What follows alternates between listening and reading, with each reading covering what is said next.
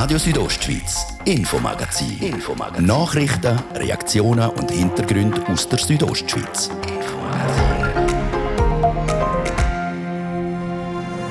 Gemütlich einen Kaffee oder ein Feierabendbierli trinken, das kann man ab Montag auch wieder auf der Restaurantterrasse. Bis dorthin heisst es aber noch Vollgas geben mit Vorbereiten. Nochmal Terrasse auffrischen, alles. Wieder alles putzen, Küche putzen, vorbereiten in der Küche, Speiskarte vorbereiten. Und Vollgas geben nicht nur die Beizerinnen und Beizeringer Bünden, sondern auch das Gesundheitsamt mit den Corona-Impfungen.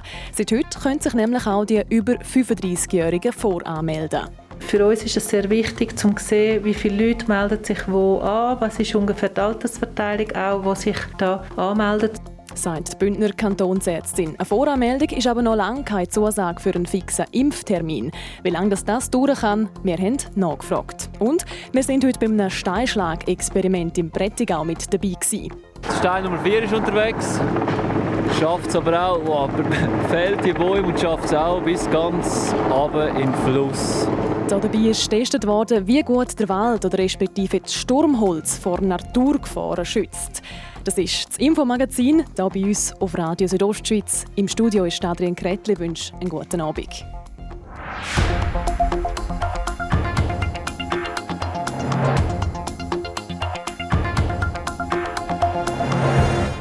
Bei vielen Gastronominnen und Gastronomen hat es gestern ein erstes Aufschnaufen gegeben. Nach langem Warten dürfen sie ab dem Montag zumindest ihre Terrasse wieder für die Gäste öffnen. Bis es aber so weit ist, ist muss noch einiges gemacht werden. Personal aufbieten, Tisch und Stuhl rüsten, Einkäufe machen und so weiter. Deborah Lutz war bei einem Barner Bündner Restaurant auf Besuch und hat geschaut, ob sie für den Start nächste Woche schon parat sind.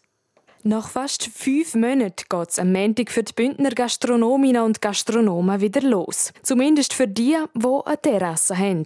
Der gestrige Entscheid vom Bundesrat dürfte bei ihnen ein breites Lächeln aufs Gesicht zaubert haben. So beispielsweise auf dem Churer Arkesplatz im Restaurant Metzger Tor, wie die Inhaberin Katharina Jenny sagt. Ich hätte niemals erwartet, dass wir so früh schon offen tun dürfen. Aber ja, es, man freut sich jetzt einfach. Ja, ich freue mich. Auch im anderen in Chur, im italienischen Restaurant Va Bene, ist die gestrige Nachricht gut angekommen, wie der Direktor vom Bener Park, der Daniel Durer, sagt. Ja, unsere Gäste, äh, all die Reaktionen der letzten Wochen und Monate, äh, ist fast täglich gewesen, wenn können wir wieder aufmachen, wenn dürfen wir wieder zu euch kommen, etwas essen, gut trinken. Jetzt können wir es endlich sagen, jetzt können wir es endlich etwas Positives kommunizieren und äh, das fällt uns natürlich einiges einfacher und da sind wir sehr froh darüber. Die Vorfreude ist also groß bei den Beizerinnen und Beizer und für die meisten ein erster Schritt in die richtige Richtung. Trotz der Vorfreude und Euphorie, nicht allen kommen die neuesten Lockerungen zu gut. Für viele Gastronomen, die keine Terrasse haben, ist das äh, nach wie vor heisst das geschlossen. Und auch für Betriebe wie meine, die zwar Terrassen haben, heisst es, wir äh, können noch lange nicht rentabel arbeiten. Wir probieren jetzt mal mit einem von unseren drei Lokalen machen wir offen, dass wir einfach mal ein bisschen wieder zeigen können. Wir freuen uns, dass ihr wieder essen kommt. Aus dem Grund mehr machen wir offen sagt der Betreiber vom Restaurant Hanoi, der Toni Kurdin Foppa. Dass sich das Öffnen des Restaurants finanziell nicht lohnt, findet auch Katharina Jenny vom Metzger Store. Das hätte sich schon beim Takeaway-Angebot gezeigt. Das lohnt sich nicht, das ist schon klar. Aber man muss auch schauen, dass man im Leben mit dieser Situation, dass man nicht einfach verliert. Das ist eigentlich der Grund, dass man wieder anfangen kann. Und Mitarbeiter, die müssen auch wieder anfangen ins normale, reguläre Leben können zurückgehen. Jetzt haben wir genug gelernt, jetzt muss wieder mal etwas gehen.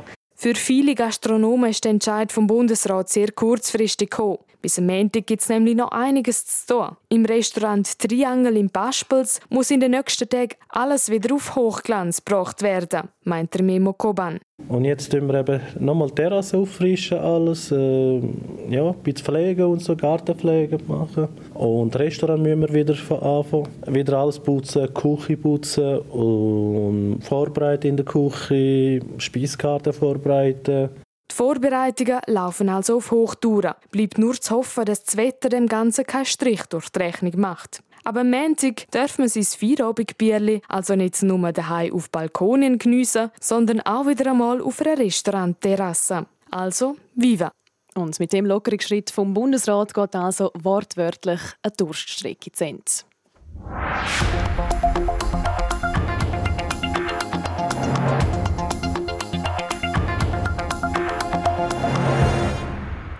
Von der Gastrobranche, die am Montag wieder darf auf der Terrasse tischen kommen wir zu den Fitnesszentren. Auch sie dürfen ab am Montag wieder öffnen.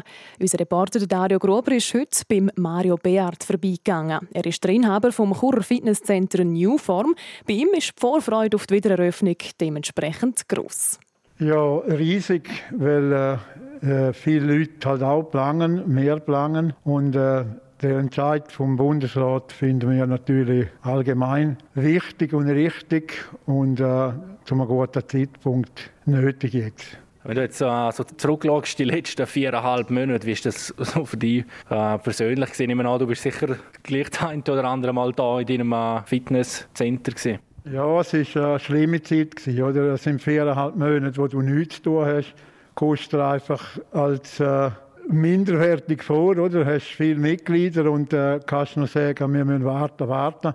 Ist tatsächlich so. Ich bin natürlich täglich da gewesen, immer wieder mal putzen oder äh, halt lüften und äh, ja, man hat mit einem weinenden Auge in die Träume hineinschauen. Oder? Mehr ist einem auch nicht übrig geblieben. Das war aber eine total schlimme Zeit und vermutlich nicht nur für mich in dieser Branche, sondern eben auch für die Gastgewerbler. Oder? Du hast gerade die Mitglieder noch angesprochen. Jetzt, du kannst ja da auf äh, sagen mal, Stammkundschaft zählen. Das sind ja die Disco-Pumper, die zwei, drei Stunden am Tag da sind. Da haben wir auch schon überlegt, ja, wie ist das echt für dich? Was, äh, haben die überhaupt können auf Alternativen zurückgreifen oder was haben jetzt die gemacht, viereinhalb Monate? Nein, es äh, ist keine Alternative eigentlich da gewesen. Die, die bei uns wollen, haben dürfen, war mit Heine handeln und so, um ein bisschen zu überbrücken. Aber äh, ich muss sagen, es hat nicht nur die sogenannten Disco-Pumper, es hat auch ältere Leute gehabt, die fast am Verzweifeln waren. Oder? Ich habe äh, über 80-jährige Mitglieder und die haben äh, wirklich, äh, die sind verzweifelt, weil die haben regelmäßig trainiert. Und für die war es auch nicht einfach gewesen, aber schon klar, die, die natürlich immer da sind, oder? Die sind die sind also äh, am Anschlag, oder? Auch jetzt, es ist halt auch mit der Psyche und mit den Füßen, oder? Jetzt, äh, wenn man da bei dir im Fitnesscenter steht, es stehen nicht nur Geräte um, sondern auch Gestell mit äh, Getränk, Pulver, das, was heute gang und gäbe ist. Da in der Fitnessszene, haben wir das alles können, müssen wegwerfen Nicht alles, aber viel. Also ich hatte auch dort einen riesengroßen Schaden. Gehabt weil halt die äh, Lebensmittel abgelaufen sind, oder? Sprich vor allem halt in die speziellen Getränke in der Kühlschrank oder auch äh, Protein oder äh, Aminosäuren, was man halt so braucht, oder, ist tatsächlich ein Haufen abgelaufen in dieser Zeit und äh, da hat man müssen entsorgen und ja, das sind halt Kosten, die man auch selber tragen muss im Endeffekt. Wie kann man die Kosten beziffern oder wie viel ist das in etwa gewesen? Also bei mir ist jetzt äh, etwa 4'500 Franken, die ich können entsorgen und wegwerfen Zum Schluss noch, jetzt äh, am Montag geht es wieder los. Erwartet man jetzt da den grossen Ansturm?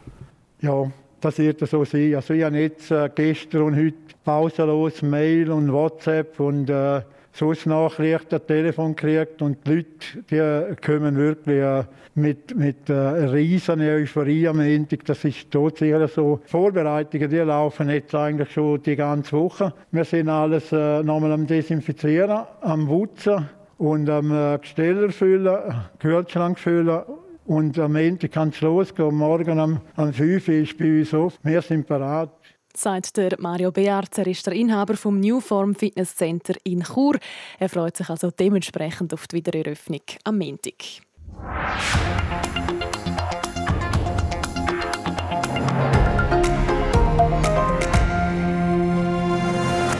Die neuesten Lockerungen der Corona-Massnahmen sind unser grosses Thema heute Abend hier im ersten Teil vom Infomagazin. Ab Montag darf auch die ganze Kulturszene wieder aufschnaufen. So dürfen beispielsweise auch Theateraufführungen oder kleinere Konzerte zumindest theoretisch wieder stattfinden. Aber sind die Theaterschaffenden überhaupt darauf vorbereitet? Der Direktor vom Theater Chur, der Roman Weishaupt, hat im Interview mit Dario Grober verraten, dass er über die Lockerungen schon ein bisschen erstaunt war. Ja, ich muss ehrlicherweise gestehen, dass ich sehr überrascht war, dass sie die Lockerungen jetzt so schnell nicht erwartet haben, dass wir jetzt gerade wieder Theater spielen können. Aber es hat mich natürlich auch sehr gefreut, dass auch in der ersten Lockerung auch Theaterhäuser Kinos und Kulturinstitutionen auch mit berücksichtigt worden sind. Das ist für mich ein Zeichen, dass doch die ständige und stete Kulturlobbyarbeit, die man in den letzten Monaten gemacht hat, dass die Anklang gefunden hat. Aber jetzt, wenn wir schauen, ab Montag ist es wieder möglich, äh, auch in den Innenräumen einfach mit maximal 50 Personen drin. Wie sieht da jetzt bei Ihnen das Programm aus im Theater Chur? Bei uns sieht das ganz konkret so aus, dass wir die 50 Personen können, äh, zulassen können, weil wir haben eigentlich 480 Plätze. Also wir können sehr gut die 50 Personen so weit auseinander verteilen, dass ihre Gesundheit auf jeden Fall gesichert ist. Ja.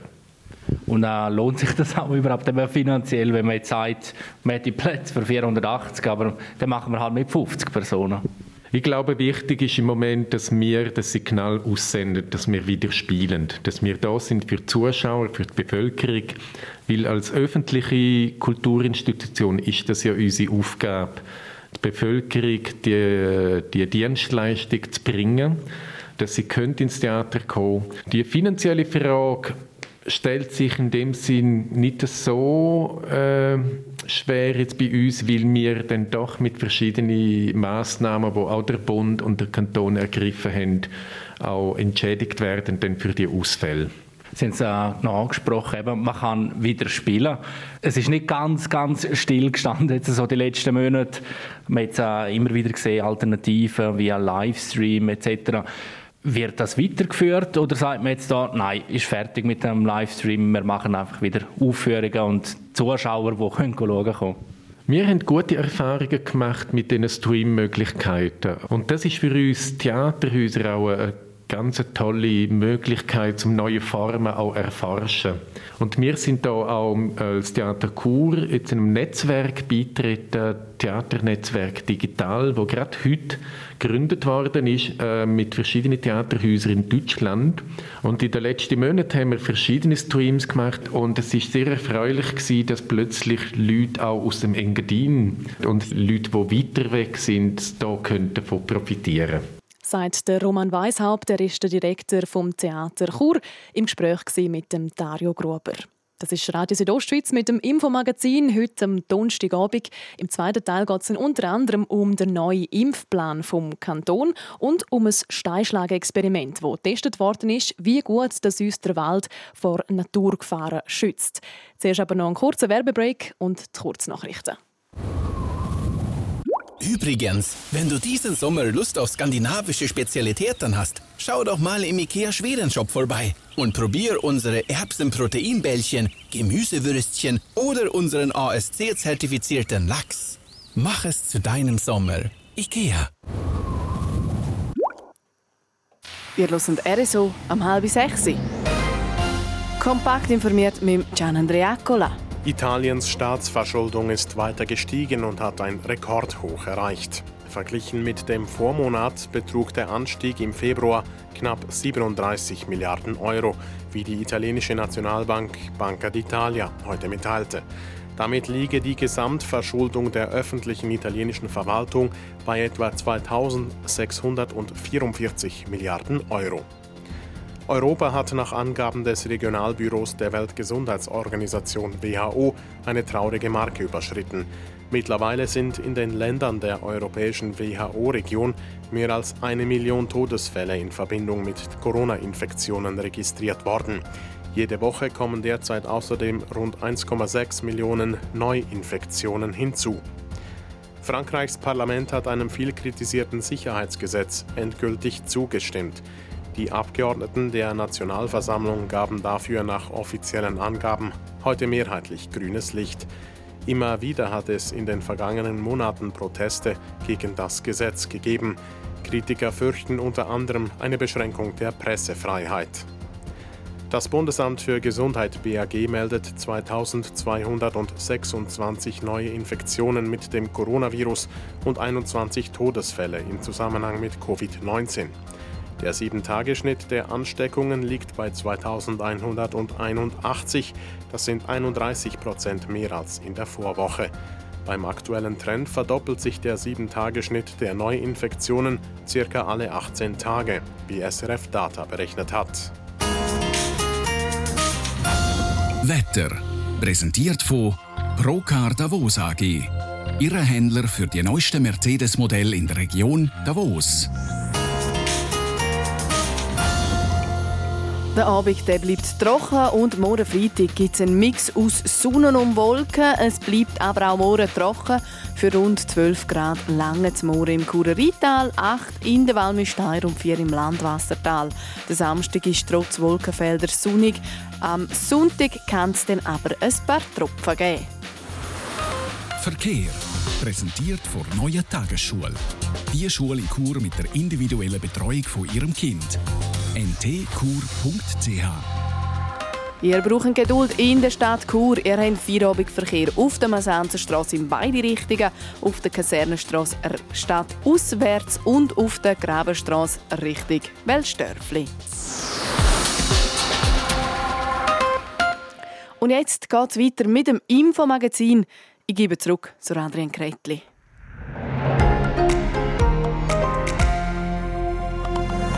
Radio Südostschweiz, Infomagazin. Infomagazin. Nachrichten, Reaktionen und Hintergründe aus der Südostschweiz.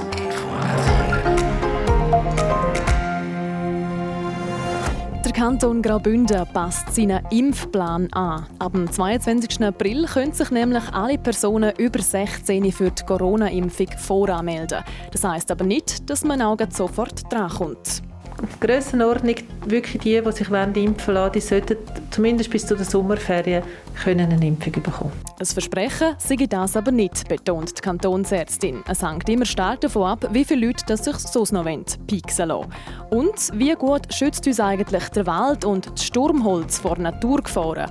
Genau das ist heute in Schiers getestet worden.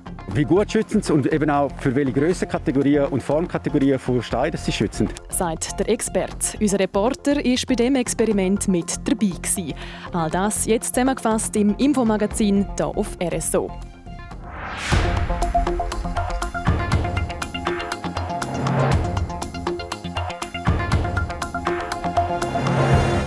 Der Kanton Graubünden gibt nicht nur beim Testen Vollgas, sondern macht jetzt auch bei den Impfungen Druck. Zumindest einmal was die Voranmeldungen betrifft. Seit heute können sich nämlich alle über 35-Jährigen für die Corona-Impfung auf die Warteliste setzen lassen. Ab nächster Woche dann auch alle, die noch jünger sind. Die Kantonsärztin Marina Jamnitzki hat mir erklärt, was genau geplant ist. Es ist nur eine kleine organisatorische Änderung. Man nämlich die, die jüngste Gruppe, die 16- bis 24-Jährigen und die 25- bis 34-Jährigen, für die machen wir jetzt die Voranmeldung zum gleichen Zeitpunkt frei.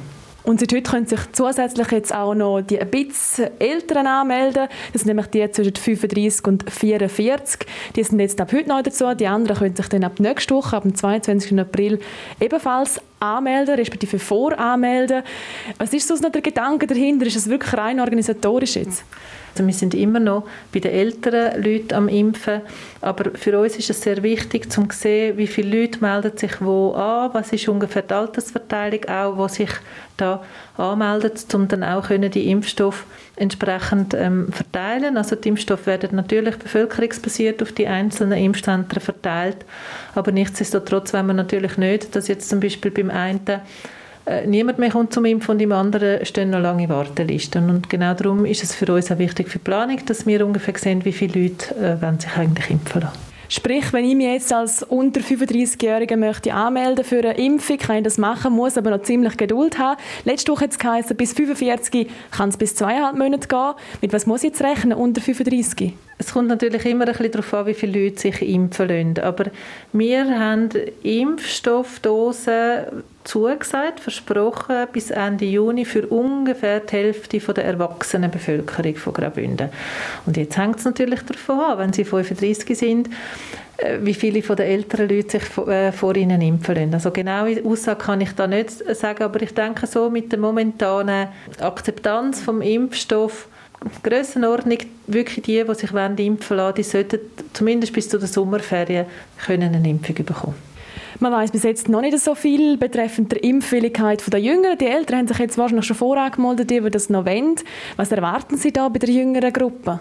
Da bin ich recht gespannt, da muss man sehen, wobei man muss dort sehen, dass natürlich auch mit der Impfung eine gewisse Freiheit wird einhergehen. Also die, die grossen Diskussionen natürlich auch mit dem internationalen Impfpass und dem Reisen. Und ich hatte gerade heute Morgen ein sehr interessantes Telefonat mit jemandem, der mir angerufen hat aus der Bevölkerung und der hat mir dann gesagt, ja, ich habe mich impfen lassen für meine eigene Verantwortung, aber auch aus einer Verantwortung gegenüber allen anderen.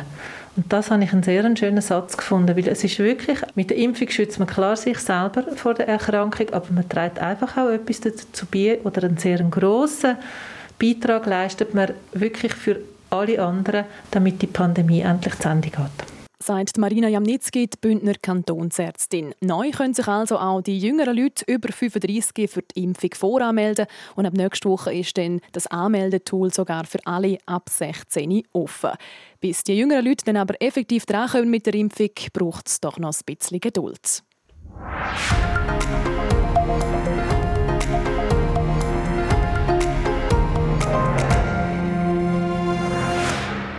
Im Kieswerk Schiers im Prättigau hat es heute ziemlich gerumpelt. Und zwar nicht wegen dem Kies, der abtransportiert worden ist, sondern weil das Institut für Schnee- und Lawinenforschung SLF von Davos eine Forschungsarbeit durchgeführt hat. Schwere Steinbrücken und ein starker Helikopter sind für das zum Einsatz gekommen.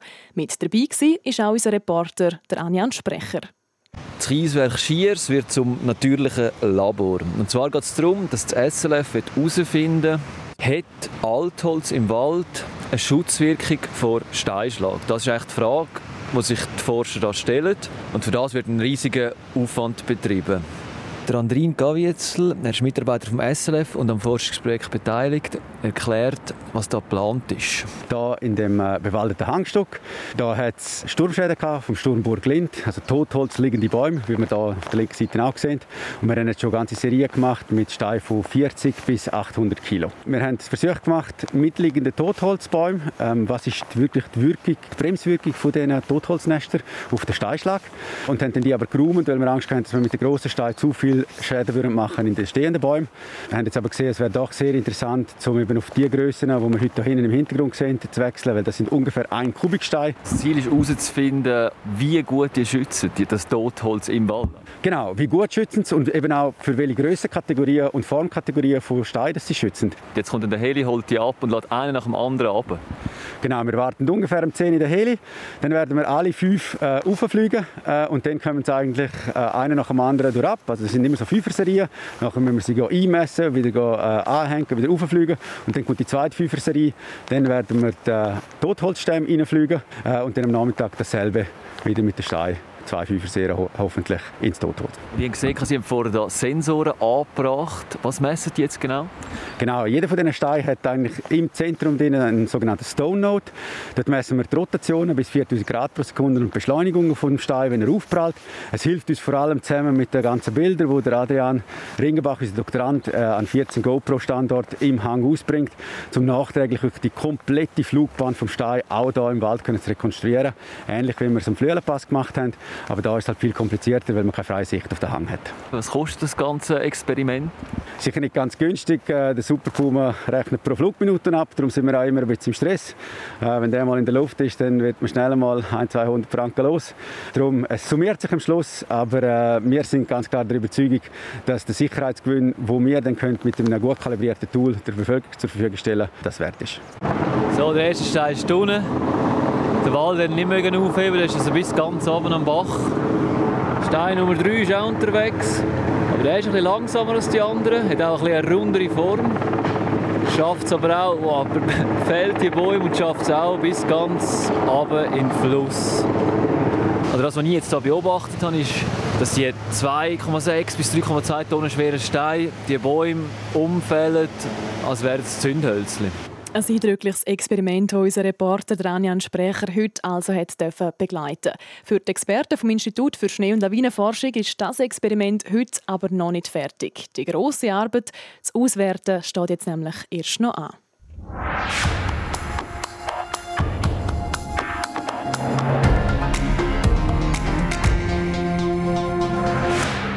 Und wir bleiben ganz in der Natur. Plastiksäcke, Ballon, Schuhe, Verpackungsmaterial. Wenn wir unsere Abfälle nicht richtig entsorgen, dann kann es sein, dass sie früher oder später im Meer landen. Jedes Jahr kommen so zwischen 5 und 10 Tonnen Plastik in die Weltmeer.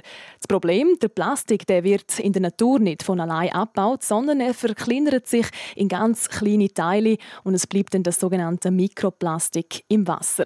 Wer jetzt aber meint, dass das nur ein globales Thema in der Meer ist, der liegt falsch. Ein Projekt untersucht jetzt nämlich die Gewässer im Engadin auf genau das Mikroplastik. Nadja Guetsch berichtet. Noch weiß man nicht viel über das Vorkommen, die Menge und die Art von Mikroplastik im alpinen Raum.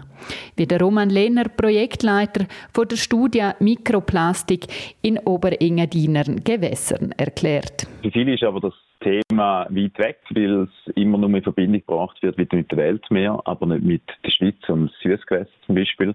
Und darum ist uns ein grosses Anliegen, dass wir das Thema auch in der Schweiz aufgleisen und in der Schweiz erste Studien durchführen, weil auch in der Schweiz finden wir viel Plastik. Die Anna Sidonia Marukus Zuz hat sich letztes Jahr im Rahmen von ihrer Maturenarbeit mit dem Thema befasst und ist mit ihrem Erstnachweis von Mikroplastik in den Oberengadiner Gewässern von Schweizer Jugend dafür ausgezeichnet worden. Dass ihre Maturenarbeit jetzt als Vorlage für eine wissenschaftliche Studie dient, das freue sie und sage auch an ihr. Denn das ist immer auch mein Ziel dass das nicht nur bei dieser Maturenarbeit bleibt, und dass man das eben auch noch weiter erforscht, dass man wirklich genauere Daten hat und aus dem kann man dann sicher auch noch viel mehr herauslesen. An acht verschiedenen Standorten zwischen Luginsee und Celerina hat sie damals Wasserproben genommen und überall können Plastikfragmente feststellen. Die aktuelle wissenschaftliche Studie von der EPFL Lausanne und der ETH Zürich, wo sie ebenfalls daran beteiligt ist, unterscheidet sich laut dem Roman Lehner vor allem an Folgendem. Dass man nicht einfach nur so Kurzzeitstudien, einmalige Studien macht, äh, sondern eine ausgeweitete Studie, wo man halt über einen längeren Zeitraum, jetzt in unserem Projekt handelt es dabei um zwei Monate, ähm, wöchentlich zum Beispiel Proben nimmt. Dazu kommen noch drei Messstandorte, also insgesamt an elf verschiedenen Orten, werden ab dem 1. Mai Proben genommen. Primär am Inn, aber auch an Zu- und Abflüssen der Oberengadiner Seen sind Messstandorte. Wie schon bei der Forschungstätigkeit von Anna Sidonia Maruk wird auch bei aktuellen Studien für die Messungen ein sogenanntes Mentatrol-System eingesetzt. Nochmal der Projektleiter. Das ist eigentlich äh, eine Metallbüchse, eine rechteckige, die auf der Seite zwei Flügel hat, damit die Box eigentlich an der Wasseroberfläche schwimmt. Und im Hintergrund hat, hat das Netz mit einem so einem Becher ein Netzbecher, der angemacht ist, wo man abschrauben kann. Ende Juni ist die ganze Probeentnahme fertig. Ende September rechnet er mit den Resultaten. Und die sollen keinesfalls nur in einer Schublade landen also allgemein das Thema mehr pushen, also dass man einfach äh, mehr Daten von der Forschungsseite akquiriert betreffend dieser Thematik. Und zum anderen soll es sicherlich ein erster Anhaltspunkt für die Schweiz selber sein. Das Projekt kostet knapp 50'000 Franken. Fast alle Oberengadiner Gemeinden und auch die Proleida Seel beteiligen sich am Projekt. Auf die Frage, welche Ergebnisse er von den Messungen erwartet, sagt der Roman Lehner. Also per se denke ich, dass wir nicht allzu viel werden finden. Es wäre ja auch erstaunlich, ehrlich gesagt, wenn wir in einem solchen Gebiet sehr viele Plastikpartikel würde finden. Was ihn aber interessiert, ist, ob man vor allem Plastikfasern von der Textilindustrie findet. Das würde die bisherige Erkenntnis bestätigen, dass Mikroplastik auch über die Luft transportiert wird. Nadja Gwetsch über ein Projekt, das möchte herausfinden ob Mikroplastik vielleicht auch ganz nach bei uns in den Gewässern im Oberengadin vorkommt. Und vom Mikroplastik im Wasser kommen wir jetzt zu stämmigen Männern im Sagmehl. RSO Sport.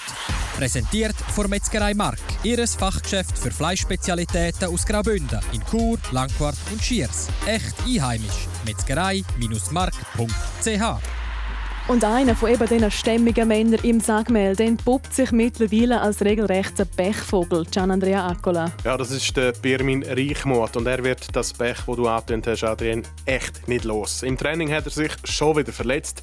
Und es ist bös leider. Im linken Knie ist gerade alles letzt, das vordere Kreuzband ist gerissen, so auch der äußere Meniskus, das Außenband ist dazu her noch zerrt. Der Zuger der hat schon drei Kreuzbandrisse im anderen Knie auf der rechten Seite gehabt, jetzt also auch noch links. Im Kommuniqué schreibt Reichmod, es sei nicht einfach zu akzeptieren, was jetzt schon wieder passiert sei. Was nach der Reha in den nächsten Monaten ist, lässt er offen. Wie es weitergeht, will und müsse er jetzt noch nicht entscheiden. Ein klares Bekenntnis zum Weitermachen, das tönt sicher anders. Zum Programm vom Abend. Da haben wir einerseits Fußball. Ab dem 9. gibt es die vier Rückspiele in der Europa League Viertelfinals. Manchester United spielt gegen Granada. Vorteil dort United. Auswärts haben die Engländer im Hinspiel 2 zu 0 gewonnen. Dann Slavia Prag empfängt Arsenal. Vorteil da bei den Tschechen kann man sagen. Im Hinspiel zu London hat es 1 zu 1 unentschieden gegeben. AS Roma spielt gegen Ajax Amsterdam. Die Italiener die liegen vorne. In der Ajax Arena haben sie das Hinspiel mit 2 zu 1 für sich entschieden. Und schließlich spielt Villarreal gegen Dinamo Zagreb. Die Spanier sind hier im Vorteil. Auswärts in Zagreb haben sie das Hinspiel 1 zu 0 können gewinnen. Und dann heisst es eben auch noch Spiel 2 in den Schweizer Playoffs im Eishockey. Die Viertelfinals gehen ab dem 8. in die zweite Runde. Bern empfängt Zug und liegt nach dem Startspiel hin. Die Lakers die sind heute daheim gegen Lugano. Die Tessiner führen in der Serie. Genf Servet daheim auch unter Druck gegen Freiburg. Die Drachen haben Spiel 1 für sich entschieden. Und schließlich ZSC Lions gegen Lausanne. Dort hat es im Spiel 1 Verlängerung gegeben. Lausanne hat den länger Schnuff gehabt. Zürich heute also unter Druck. RSO Sport. Präsentiert von Metzgerei Mark. Ihres Fachgeschäft für Fleischspezialitäten aus Graubünden in Chur, Langquart und Schiers. Echt einheimisch. Metzgerei-mark.ch so viel für heute aus der Südostschweiz. Das Infomagazin gibt es jeweils vom Montag bis Freitag jeden Abend ab dem Viertel ab 5 Uhr oder jederzeit im Internet unter südostschweiz.ch radio. Gerne könnt ihr auch unseren Podcast abonnieren. Auch dort sind wir immer auf dem Laufenden. Ich wünsche einen schönen Abend und hoffentlich bis morgen. Am Mikrofon war Adrian Kretli.